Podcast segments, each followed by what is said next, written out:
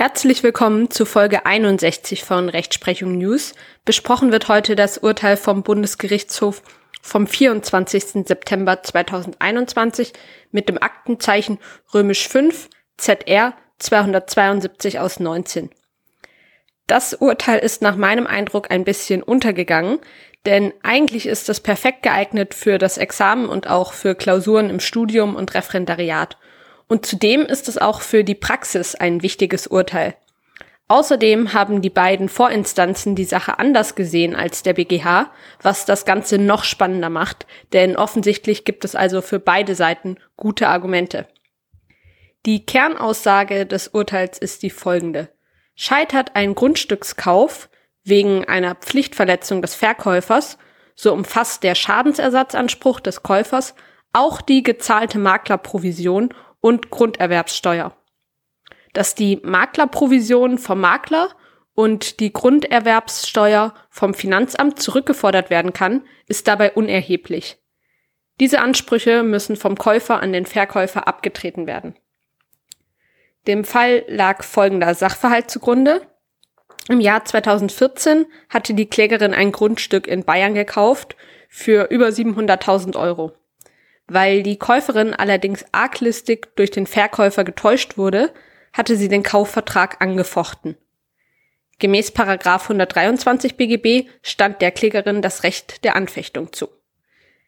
Der Grundstückskauf scheiterte also. Sie klagte nachfolgend gegen den Verkäufer auf Zahlung von Schadensersatz. Dabei ging es unter anderem um den Ersatz der gezahlten Provision an den Makler in Höhe von 25.000 Euro sowie der gezahlten Grunderwerbsteuer in Höhe von knapp 24.000 Euro. Sowohl das Landgericht Traunstein als auch das Oberlandesgericht München wiesen die Klage auf Erstattung der Maklerprovision und der Grunderwerbssteuer ab. Nach Ansicht des Oberlandesgerichts fehle es diesbezüglich an einem Schaden der Klägerin. Denn ihr stehen insofern Rückforderungsansprüche gegen den Makler und das Finanzamt zu. Gegen den Makler hatte die Klägerin einen Bereicherungsanspruch und gegen den Fiskus einen Erstattungsanspruch. Gegen diese abweisende Entscheidung richtete sich die Revision der Klägerin. Der Bundesgerichtshof entschied zugunsten der Klägerin. Der BGH bejaht damit die Ersatzfähigkeit der Maklerprovision und der Grunderwerbssteuer.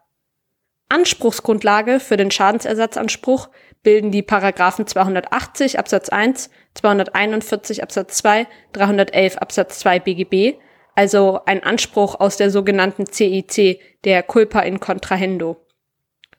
Sowohl die Maklerprovision als auch die Grunderwerbssteuer stellen nach der erfolgreichen Anfechtung des Kaufvertrags nutzlose Aufwendungen und somit ersatzfähigen Schaden dar.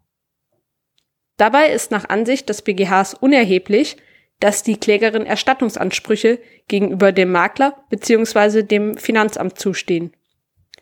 Ihr seid dennoch ein Schaden entstanden. Die Erstattungsansprüche der Käuferin hindern den Eintritt des Schadens also nicht. Der Geschädigte müsse sich nicht darauf verweisen lassen, dass er einen Anspruch gegen einen Dritten hat, der zum Ausgleich seiner Vermögensbeeinträchtigung führen könnte. Vielmehr kann er frei wählen, wen er in Anspruch nehmen will. Der Geschädigte kann den Aufwand, der mit der Durchsetzung der Ansprüche verbunden ist, und das Insolvenzrisiko auf den Schädiger verlagern.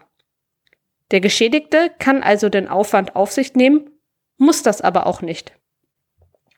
Wichtig ist aber noch, die Klägerin ist dann aber nach Ansicht des BGHs verpflichtet, ihre Rückforderungsansprüche in entsprechender Anwendung von Paragraph 255 BGB an den Beklagten abzutreten. Der Schadensersatzanspruch besteht also nur Zug um Zug gegen Abtretung der Rückforderungsansprüche.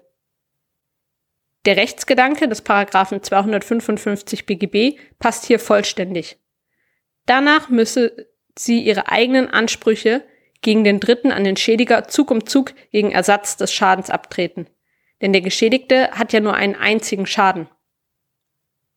Mitzunehmen aus diesem Urteil ist also, dass bei einem Scheitern eines Grundstückkaufvertrags wegen einer Pflichtverletzung des Verkäufers der Schadensersatzanspruch des Käufers auch die gezahlte Maklerprovision und Grunderwerbssteuer umfasst.